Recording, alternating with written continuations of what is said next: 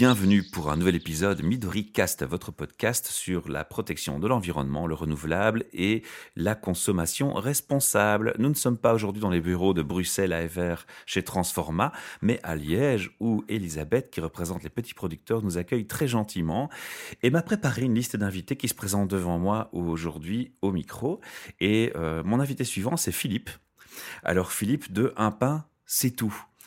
Alors Philippe, en quelques mots, je vais te demander, donc c'est Philippe Caprioli, je précise, je vais te demander de, me dire un peu qui tu es en, deux minutes. Présente-toi aux auditeurs. En deux minutes. Donc moi je suis liégeois et je suis tombé dans, la boulangerie un peu par hasard au, fil de, rencontres. Mais il y a longtemps que je m'intéresse à la question du développement durable. Je suis un peu partie de la génération Cousteau, ce genre de choses. Donc j'ai toujours été très sensible à ces questions-là. Donc ça a commencé euh, dès l'âge de 12 ans. Je me suis intéressé euh, à la fois aux problèmes d'environnement, aux problèmes de, société de manière plus générale, euh, la faim dans le monde, ce genre de choses. Et j'ai toujours essayé d'agir euh, de manière différente euh, par rapport à ces différentes problématiques. Et j'ai évolué au fil du temps et fini par acquérir une certaine maturité dans le développement des différentes opérations que je faisais. Je me rappelle, j'avais 12 ans, je vendais des petits stickers pour les pauvres. Puis après, je me suis dit, est-ce que ça suffit vraiment? A, a-t-il pas autre chose à faire? Donc j'avais créé un groupe de réflexion, j'avais, je pense, 16-17 ans, un groupe de réflexion qui s'appelait Utopie. Donc l'idée, c'était d'inviter un protagoniste d'un pays, par exemple, je prends pour exemple l'Éthiopie. Donc l'Éthiopie, dans, dans, le sens commun, ça voulait dire quoi? Ça voulait dire guerre et famine. Et on invitait quelqu'un qui pouvait nous parler de l'Éthiopie autrement. Et l'Éthiopie est un pays, entre autres l'Érythrée, un pays tout à fait particulier, puisqu'il n'a pas été colonisé. Donc il y a une histoire euh, africaine là-bas qui est, qui est, assez intacte. Donc voilà, on voulait un peu euh, casser les, lieux communs sur ce genre de choses. Et puis j'ai fait d'autres choses. J'ai organisé il y a peu avec Pierre Ozor, un, professeur de, de, l'Université de Liège, un colloque sur la question alimentaire qui m'a permis de faire un état des lieux sur euh, les problématiques euh, régionales alimentaires aujourd'hui. Donc l'idée, c'était un peu, comme je suis relativement fainéant, je m'étais dit, soit je fais le tour de toutes les chapelles, soit je les fais venir à moi. Donc j'ai organisé un colloque euh, avec les différents intervenants sur la question alimentaire et euh, qui a donné lieu à des conclusions qu'aujourd'hui on retrouve encore. On vient de refaire la même étude. C'est toujours la même conclusion qui, émerge, c'est-à-dire des, problèmes de masse critique dans l'alimentation, ce qui veut dire quoi? Ce qui veut dire pour une alimentation de qualité, il y a plus de demandes que, d'offres. Ce qui est quelque part très positif, dire qu'il y, a matière à faire. Euh, donc voilà. Alors on sent aussi la passion derrière toi. Hein. Il y a beaucoup de passion quand tu t'exprimes. Et ce qui j'aime bien aussi, c'est que chez toi, c'est vraiment ce sujet-là qui te guide dès le départ en fait. Mais comment tu en arrives à la boulangerie? Qu'est-ce qui s'est passé? C'est quel besoin tu as identifié pour te dire ben, je commence par la boulangerie? Au début, j'ai pas commencé par la boulangerie. donc. Non, non, tu as fait d'autres projets, mais je veux dire, pourquoi tout d'un coup la boulangerie a pris plus d'importance? À fait. Je formule ma question autrement. Oui, non, non. Euh, c'est une question de simplement, c'est une histoire de rencontre. Voilà, avec des personnages euh, qui génèrent comme ça et qui parcellent euh, l'existence de petites pierres précieuses, de petites générosités. Mais j'ai d'abord réfléchi à la question alimentaire de manière plus précise. Ça a commencé le 6 mars 2006. Je suis tombé sur un article dans la Libre Belgique l'obésité comme cache-misère. Moi, je ne sais pas pourquoi je me suis intéressé à ce sujet. Peut-être parce qu'il y avait une dimension, de par ma formation universitaire, j'avais reçu euh, un, intérêt pour, l'anthropologie et, la philosophie. Et je me suis dit, tiens, quelle est, l'idée qui peut nous tous nous rassembler? Et je pense que l'alimentation en est une. C'est-à-dire qu'on mange depuis une des temps, on mangera toujours et tout le monde mange. Et qu'aujourd'hui, manger pose problème pour beaucoup de gens. C'est une, dimension qui est devenue beaucoup euh, anxiogène, l'alimentation. Mais euh, l'air qu'on respire aussi est anxiogène. Hein, on regarde les tableaux de, des microparticules le matin avant de partir travailler. J'ai presque envie de dire qu'est-ce qui n'est plus anxiogène actuellement et, et je rajouterais, quand on entend les entreprises, parce que j'ai un second projet podcasting où on parle des HR et des ressources humaines dans, le monde des entreprises, et on entend souvent au micro des gens qui nous disent bah, le nombre de burn-out explose parce qu'on gère peut-être mal nos entreprises. Et j'ai envie de dire, il y a un lien euh, très fort avec euh, ce projet. Euh, je pense pas que les gens sont en burn-out uniquement à cause et exclusivement de ce qui se passe dans le travail. Un être humain, c'est un tout. C'est dans la vie privée, c'est au travail, c'est dans ce qu'on mange, dans ce qu'on entend à la radio, dans ce qu'on vit c'est son couple, c'est ses enfants. Et je crois qu'un burn-out, c'est beaucoup plus complexe encore et qu'il y a toutes les dimensions qui y entrent. Et là, effectivement, je te rejoins. Je pense que quand on entend des mauvaises nouvelles tout le temps à la radio, quand on ne sait plus ce qu'on mange parce que c'est anxiogène, parce qu'on ne sait pas ce qu'on respire parce que c'est anxiogène, vivre en Belgique devient anxiogène quand on parle de nucléaire. Euh, ou de politique. ou de politique. On a presque envie de, fuir, on ne sait même pas où parce qu'il n'y a pas vraiment euh, une meilleure place pour vivre. L'herbe n'est jamais plus verte ailleurs au final et on le sait. Euh, oui, effectivement, il y, a, un lien très fort. Je repars justement de, ce que tu viens de dire, parce qu'il y, a, une idée qui est, euh, que je trouve fondamentale, c'est que je pense que la prochaine révolution sera euh, épistémologique, elle va se passer dans le dictionnaire. Il y a des termes comme le travail, ou comme le fait de manger, ou la sexualité, ou le couple, ou le temps. Ce sont des notions qu'on va devoir réinventer, qu'on va devoir redéfinir. Et je pense que et le lien que je pourrais faire avec l'alimentation ou le burn-out, c'est que c'est des problématiques qui sont multifactorielles. Que le fait de manger, dans par exemple la problématique de, prise de poids, c'est la face visible de l'iceberg. C'est-à-dire qu'il y a derrière tout ça euh, le fait de la manière dont on va manger, quand on va manger, le, sommeil, le stress, tout ça sont des éléments qui sont des facteurs de prise de poids et que aujourd'hui les États, les gouvernements ne peuvent pas travailler sur la problématique de l'obésité parce que justement elle est multifactorielle et que de toute façon on n'a pas trop intérêt à travailler là-dessus parce que c'est des gens qui meurent prématurément et de toute façon qui peuvent rapporter même s'il coûte à certains pas mal. Donc, euh, D'un autre côté, on, pardon t'interrompre, on a aussi dans le monde des HR des gens qui confirment un peu le sentiment qu'on partage tous les deux au micro ici. C'est que qu'est-ce qu'on voit apparaître dans les entreprises en premier comme solution? C'est la mindfulness qu'on propose aux gens. Et puis ensuite viennent les diététiciens et les coachs en alimentation et les restes questions d'alimentation dans l'entreprise. Ça commence à naître, ah ça commence à venir. Si on commence à répondre à une angoisse par une autre, ça va pas aller. Donc euh, nous, la réponse qu'on a réfléchi par rapport justement dans, dans ce cheminement que j'ai fait sur l'alimentation, cette maturité que j'ai de développer, c'est que, en effet, j'ai abordé le, problème par euh, l'obésité, donc par une pathologie. Et puis je me suis dit, mais je, faisais des animations avec des enfants. Et si par exemple dans, un groupe d'enfants il y a des obèses, je peux pas aborder de front la problématique. Donc l'idée, ça a été de parlons d'alimentation d'une part avec de l'alimentation et mettons surtout en avant l'aspect plaisir de manger, le fait de se faire plaisir. Voir l'alimentation autrement. Exactement, et de toute façon, euh, l'alimentation est dans le, dans le mot euh, pain ou dans le mot copain, on retrouve le mot pain. Ça veut dire quoi? Ça veut dire le fait de partager le pain ensemble. Et je pense que euh, s'il y a des problèmes d'obésité chez les vieilles personnes, par exemple, à contrario, on rencontre l'inverse, c'est-à-dire un problème de, de, dénutrition. Pourquoi? Parce que les gens qui sont seuls, en général, ne se font pas manger. On n'aime pas se faire à manger seul c'est euh, faire, faire à manger. Oui, aussi physiologiquement, quand on arrive à un certain âge, le système d'appétit euh, est différent aussi. Mais hein. la, la, la, plupart des, la plupart des gens qui vivent seuls ont vraiment du, du mal à se, faire, euh, à se faire à manger pour eux-mêmes, parce que ben, manger, derrière, derrière le fait de préparer un repas, il faut imaginer la table, le fait de se retrouver autour d'une table et de partager à la fois un moment, c'est-à-dire un rapport au temps, et, et, un aliment, un rapport à la terre, un rapport à la transformation, etc. Donc ça peut devenir à la fois très, très, très complexe, très subtil, mais nous, ce qu'on ce qu'on a voulu faire, c'était cette notion-là. Donc, quand, quand je, reçois des enfants euh, à la boulangerie, puisqu'on fait aussi des stages, c'est ça que je mets en avant. C'est euh, le plaisir de manger. Même si euh, on peut boire un verre de coca, je ne veux pas diaboliser ce genre de choses, forcément. aller d'une extrême à l'autre. Exactement, il faut, faut surtout pas diaboliser. Mais c'est cette, cette, idée de qu'est-ce que je suis en train de faire et, dans, surtout d'en ressortir du plaisir. Alors, je vais, je vais t'interpeller un peu, peut-être de façon étrange, mais quand je lis un c'est tout, j'ai l'impression d'entendre un point, c'est tout, et d'entendre un acte, une revendication forte. Est-ce que c'était l'idée ou est-ce que c'est une mauvaise interprétation de ma part? Il y avait de ça, mais c'était pas dans cet ordre d'idée-là. C'était, je trouve qu'il y a une surenchère dans le, blanc occidental francophone aime bien, euh, un peu comme le slogan de chez Ikea, euh, le bonheur c'est maintenant. Euh, cette, cette abondance. les slogans.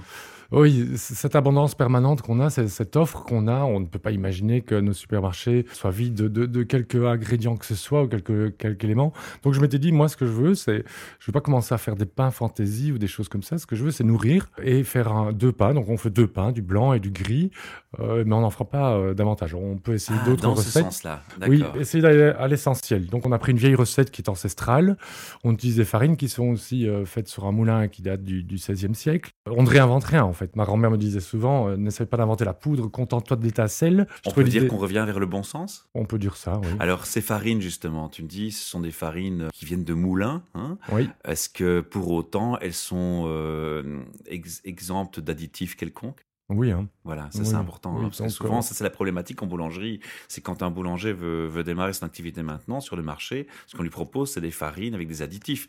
On a, on, a, on a parlé de vitamine C, mais il y a plein d'autres choses qu'on ajoute dans les farines pour les rendre euh, euh, je crois que même ils ne savent plus ce qu'il y a dedans. Plus attractif, voilà. Oui, euh, y a, on peut monter jusqu'à 15% d'additifs dans certains pas, c'est énorme.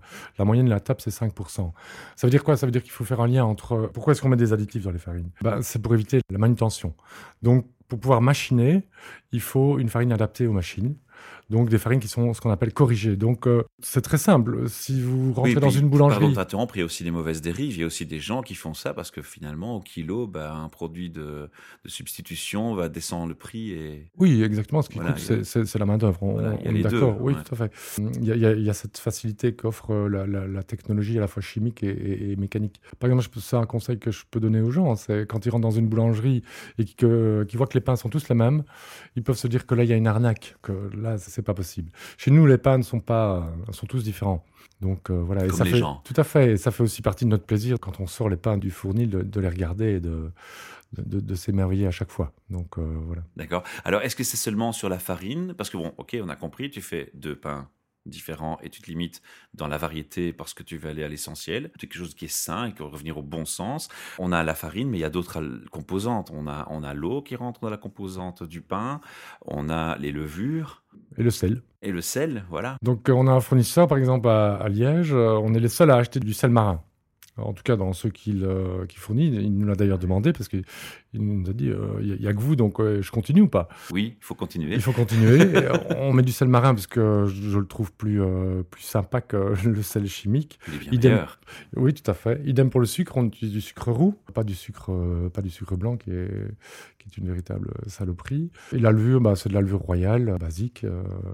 Mais ce que j'entends par là, c'est qu'en fait, ce que, ce que les gens ne savent peut-être pas parfois, c'est que quand on est face à une production de pain dans, dans une entreprise euh, d'une certaine taille, on voit apparaître des, des, additifs. Par exemple, on va huiler les machines avec un pistolet à huile et euh, vont apparaître dans le pain des traces de ces substances euh, qu'on a mis en fait pour empêcher que la pâte colle dans les appareils. Donc le fait de travailler un pain à la main ou le pain dans une machine, c'est aussi une différence. Et donc là, euh, je rebondis. Est-ce que toi, tu vas travailler le pain et ta pâte à, à l'ancienne avec ta balance, ton couperai où tu coupes ton pâton de pain, ou est-ce que tu as des machines qui vont couper ton pain, qu'il faut huiler parfois, des choses comme ça ou? Non, on n'a pas de machine pour la simple et bonne raison que nos pâtes, ceux qui connaissent euh, me comprendront tout de suite. On a des pâtes très molles. Voilà, donc ça veut dire qu'elles sont très coulantes. Euh, simple exemple, je prends, si je prends 45 kg de farine, je peux mettre jusqu'à 35 euh, litres minimum d'eau. Donc ça fait une pâte très molle et aucune machine ne sait travailler ce genre de pâte. Donc en effet, à part... ça correspond justement à ces fameuses recettes tout ancestrales. Fait, voilà. Et donc, où y a pas... Il faut une compatibilité. Si on a une machination, il faut, il faut de la chimie.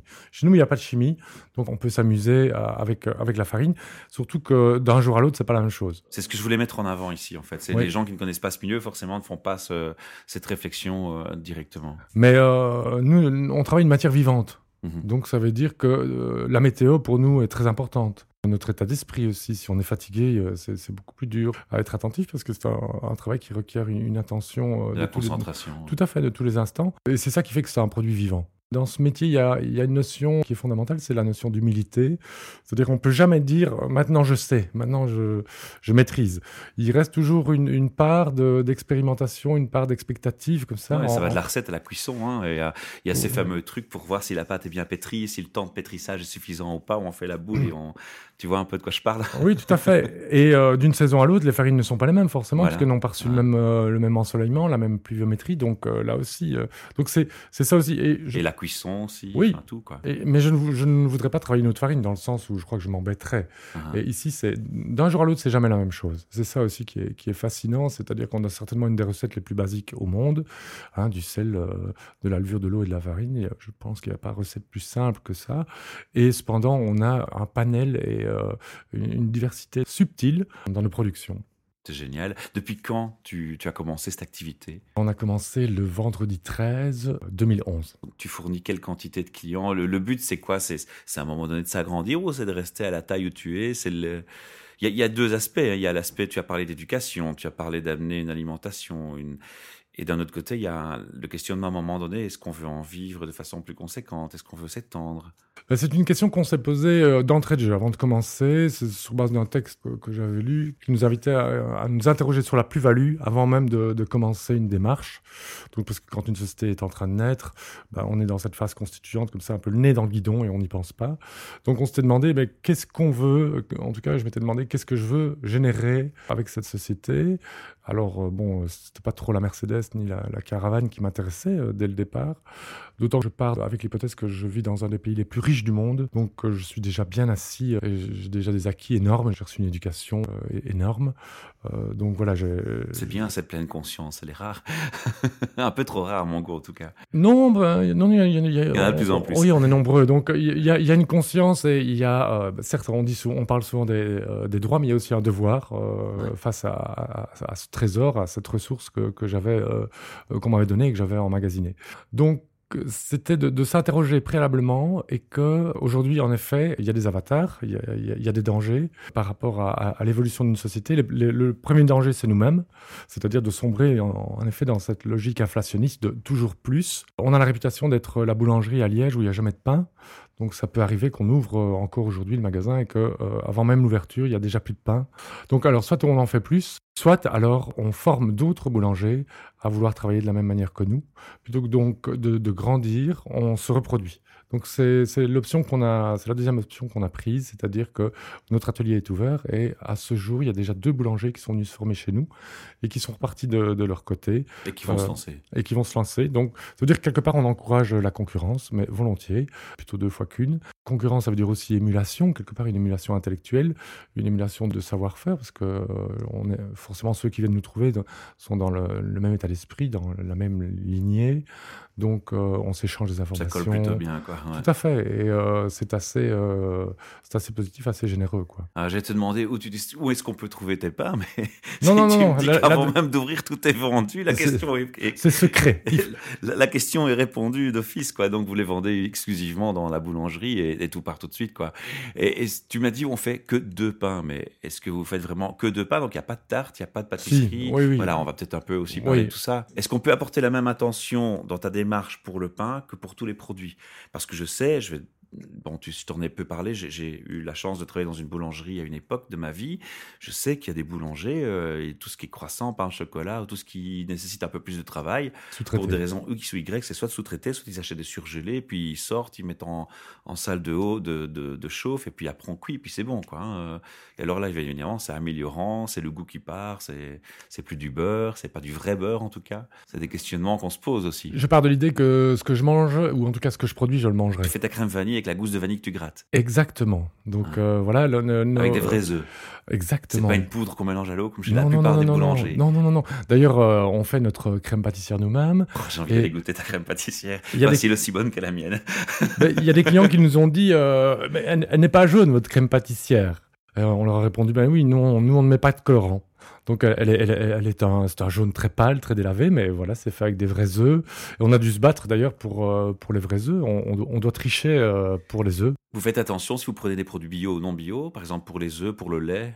Euh, les... La pâtissière, c'est du lait, du sucre. Bon, là aussi, a la question du sucre. C'est de la, de la gousse de vanille, c'est les œufs. Oui, mais les œufs, c'est une histoire très particulière. Hein. Mais il faudra le dire aux auditeurs, c'est top secret. On regardait ça entre nous. donc, on a eu la visite de l'AFSCA, donc euh, cette fameuse agence euh, de, chef de la sécurité. Ouais, de la sécurité alimentaire. ah, ah. que je ne crains pas. Je dis souvent à mes collaborateurs, enfin, mais euh, oui, mes collaborateurs, je dis de toute bah, façon. ils ont une utilité aussi. Alors là, il faudra discuter sur le terme utile, mais ça, c'est un, autre débat. un autre débat politique presque. Mais de toute façon, on est plus intelligent qu'eux, donc on a une longueur d'avance. C'est ce que je dis souvent. Mais si je prends l'exemple des œufs, par exemple, euh, on utilise des œufs de ferme. On a essayé les œufs bio. Bon, c'était pas top, quoi, parce qu'on sent quand même qu'il y a un truc qui va pas, parce qu'ils sont tous les mêmes, ils sont tous calibrés. On a essayé les œufs en boîte. Alors là, ça, c'est l'horreur. Ça, ça, ça fait peur. Ça fait peur pour la peau, etc. Méfie de ce genre de choses. Euh, il y avait une, dans, les connaissances du, dans le réseau de la boulangerie des, clients, une dame qui, euh, qui, a des poules à la campagne, qui a une ferme. Tout et, simplement. Et qui fait des œufs. Et euh, on, a, comment, on lui a dit, bah, on peut pas avoir vos œufs. ok, ça va. Au début, on les vendait au, dans la boulangerie, dans le, dans le magasin, et puis après, on les a utilisés dans l'atelier. Et l'AFCA a débarqué, ils ont vu les œufs, et les œufs ne sont pas estampillés, forcément. Il n'y a pas de traçabilité. Calamba. Donc, j'ai téléphoné à, la fermière en question. Elle m'a dit, il n'y a pas de souci j'avais un ancien employé qui est parti travailler dans, une, euh, dans un élevage intensif. Il peut me refiler un petit cachet et on va taper un cachet dessus. Donc voilà, aujourd'hui, donc l'AFSCA est revenu une semaine après. Il y avait des cachets sur euh, les œufs, mais les cachets ne, ne, répondent à rien du tout. Euh, donc ça veut dire quoi au travers de ça quand même. Oui. Ça veut dire quoi? Ça veut dire qu'au travers de ça, forcément, je suis pas, je suis pas fou furieux. Je suis père de famille. je suis conscient de mes responsabilités. Je suis conscient aussi du fait qu'il y a des exigences d'hygiène sur lesquelles je suis irréprochable. On, dit même dans l'équipe que je suis un peu maniaque, mais je préfère l'être. Donc l'idée pour moi, c'est pas de, prendre des risques et de mettre à mal mon, projet. C'est d'évaluer, d'interroger, de se dire tiens, la pertinence. la pertinence, exactement. Donc, bah, si j'ai un procès, je peux, je peux y répondre. Hein. je peux, je peux être interpellé là-dessus et, et, faire valoir mon bon droit. Je mets pas, mon intérêt n'est pas de mettre en péril qui que ce soit, encore moins mon opération, la pérennité de la boulangerie. Mais c'est un choix euh, qui est, on, en a parlé tout à l'heure, qui est simplement basé sur le bon sens. Voilà, pas, pas davantage. Et c'est peut-être alors euh, à réfléchir en, amont sur la, structure et le règlement sur lequel s'appuie l'AFSCA et qui n'est peut-être pas tout à fait adapté au à, la réalité, du à la réalité du petit producteur que nous sommes. Donc c'est très questionnant. C'est un choix qu'on a fait, euh, ce, choix des œufs. On est, on est gagnant. De toute façon, à ce jeu-là, on est gagnant. Et que de toute façon, de la de par la position qu'on occupe, il y a un devoir de désobéissance qui, s'inscrit dans l'optique de, résistance dans laquelle euh, nous sommes inscrits. par rapport à un système inscrit. Et Tout à fait. Mais il y a, c'est vraiment, je pense, euh, un devoir de désobéissance. Parfait, c'est un beau message aussi, je trouve. En tout cas, moi, je le respecte beaucoup. Alors, on va, on va aborder un thème qui n'est pas forcément mon thème favori, mais il faut en parler aussi. On produit quelque chose, on, le vend malgré tout. Souvent, on associe, bah, tiens, si je mange bio, ça coûte plus cher. Est-ce que dans ton cas, parce que tu travailles de la manière dont tu travailles, tu vas être amené à être forcé de vendre plus cher? Ou est-ce que c'est pas euh, le sujet pour toi? Alors, On y réfléchit. Moi, je fais le raisonnement à l'inverse.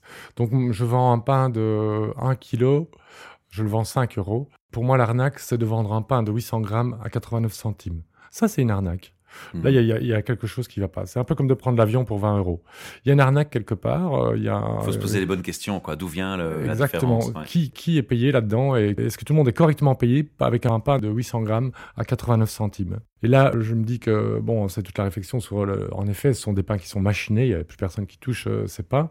Donc, on, peut en produire, et c'est des économies, ils, font, ils travaillent sur l'échelle, forcément, sur des, des, quantités invraisemblables. C'est des pains qu'on peut jeter, et qui n'ont aucune âme, euh, je veux dire, ils peuvent finir au remblai euh, sans aucun état de remords. Nous, ce qu'on met en avant, bah, c'est le travail, voilà. C'est local, c'est quand même éthiquement produit. Oui, c'est simplement le prix juste. On n'essaye pas de s'enrichir, on essaie de vivre honorablement de notre travail. Ça veut dire quoi, vivre honorablement de son travail? Ça veut dire, bah, se permettre de, de, se loger, d'éduquer ses enfants éventuellement si on en a, de se soigner, de se transporter, euh, un peu de loisirs et de manger euh, raisonnablement. Donc c'est simplement ça. T'as pas 15 villas en Espagne euh, non. Pas encore. Non, non, non, non, surtout pas. Le, je te charrie, non, non, non, mais le but du jeu, euh, je crois qu'en vieillissant, c'est d'en posséder le moins possible. On n'a jamais vu un, un, corbillard suivre un coffre-fort, donc euh, de toute façon. Ah, ça, j'adore cette remarque, parce que c'est souvent ce que je dis aussi. On va pas dans sa tombe avec son argent. Exactement, donc ni avec la BM, donc quoi qu'il y en a certainement qui aimeraient bien se faire enterrer dedans, mais ça, c'est autre histoire. C'est pas encore possible. Donc non, non, il faut aller. enfin, en tout cas, moi personnellement, en vieillissant, je vais vers toujours plus de, de dénuement et c'est ce qui me permet de moins on est encombré et mieux on se porte. Hein. C'est un chouette échange qu'on a ensemble. Moi, j'apprécie beaucoup. J'ai encore plein de questions pour toi, mais je te dis, on, on essaie d'avoir des podcasts qui sont pas trop longs pour nos auditeurs. Je vais donc malheureusement devoir écourter un peu et renvoyer vers un site internet. Est-ce qu'il y a un site internet où on peut aller euh, prendre des infos et éventuellement te contacter si on veut être ton extension dans, ta démarche? Tout à fait. On a un site internet qui est tenu par euh, Geneviève, donc une, de nos collaboratrices, et euh, on a l'adresse c'est un pain c'est tout gmail.com et alors entre le une petite subtilité euh, dans l'adresse, c'est qu'il n'y a qu'un seul T entre le C et le tout. Parfait. D'accord, il n'y a pas de duplication. Exact. Ok. Alors avant de clôturer complètement, j'ai l'habitude de demander à mes invités, c'est aussi le but du projet, quels conseils donnerais-tu à nos auditeurs? Facile, accessible à tous, pour qu'ils puissent faire quelque chose pour l'environnement, le durable, une consommation responsable, pour qu'ils puissent agir euh, le, conseil que je donnerais, mais faire le, faire le pari que ça n'ira pas, tout, le monde peut le tenir. Hein. Il suffit de rester assis et de regarder. Faire le pari que ça va marcher, ou quelque chose va se passer. Ou ça, c'est intéressant. Euh, là, ça, ça demande peut-être de relever ses manches et de faire appel à son imaginaire. Donc moi, ce que j'ai envie de donner comme conseil aux gens, euh, surtout plongez-vous dans votre imaginaire, dans, votre, dans, la, dans la réflexion, réfléchissez. Est-ce que vous voyez de, de, de la réalité quelquefois C'est comme si vous, vous la traduisiez sur un texte? Déchirez le texte et euh, remettez-le, recomposez-le, mais en le décalant et vous allez relire autre chose. Donc euh, le, monde est à la fois plus simple et plus complexe qu'on ne peut l'imaginer quelquefois, mais surtout ne pas sombrer dans l'a priori ou dans, une idée fixe. Euh, donc réfléchissons. moi, le conseil que je dirais aux gens, c'est... Retour à une réflexion, une remise en question. Et se nourrir de, son propre imaginaire, de, ses propres désirs. ça, ça me paraît, ça me paraît fondamental. Je crois qu'on est très très bien alignés tous les deux.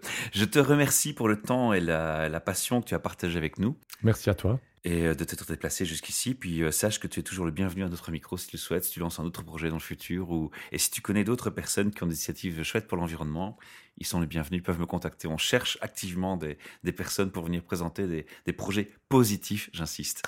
Voilà, des bons exemples. Justement, pour rebondir sur un projet positif, donc la boulangerie existante depuis 5 ans, elle est en train de donc on possède un bâtiment qu'on exploite à un cinquième et nous avons le, projet de, monter un restaurant dans le même, euh, dans le même état d'esprit que la boulangerie et euh, dans le cadre d'une coopérative. Donc voilà. Donc on pourrait investir dans ce projet. De... Alors comment est-ce qu'on pourra trouver les infos quand elles vont être disponibles? Bah, Via le site internet et via la boulangerie elle-même, on fera et via la CAT. Vous relayerez l'info. Oui, il y a un réseau assez. Ah, voilà, ça c'est un chouette point d'action aussi qu'on peut proposer aux gens. Quoi. Donc, Donc investir dans, dans, une coopérative avec toi et, et lancer un nouveau projet innovateur et, et je suis curieux du coup. Je crois que je vais te réinviter au micro, quoi. Ah, ce sera pour le. Ce sera... Mais alors là, ce ne sera plus moi parce que là, je ne serai plus tout seul. C'est une équipe. Ouais, on mettra euh, quatre micros. Exactement. Euh, donc c'est prévu pour le, le printemps euh, de l'année prochaine. Parfait. Rendez-vous pris alors. Mille merci Philippe. À merci. bientôt. Au revoir.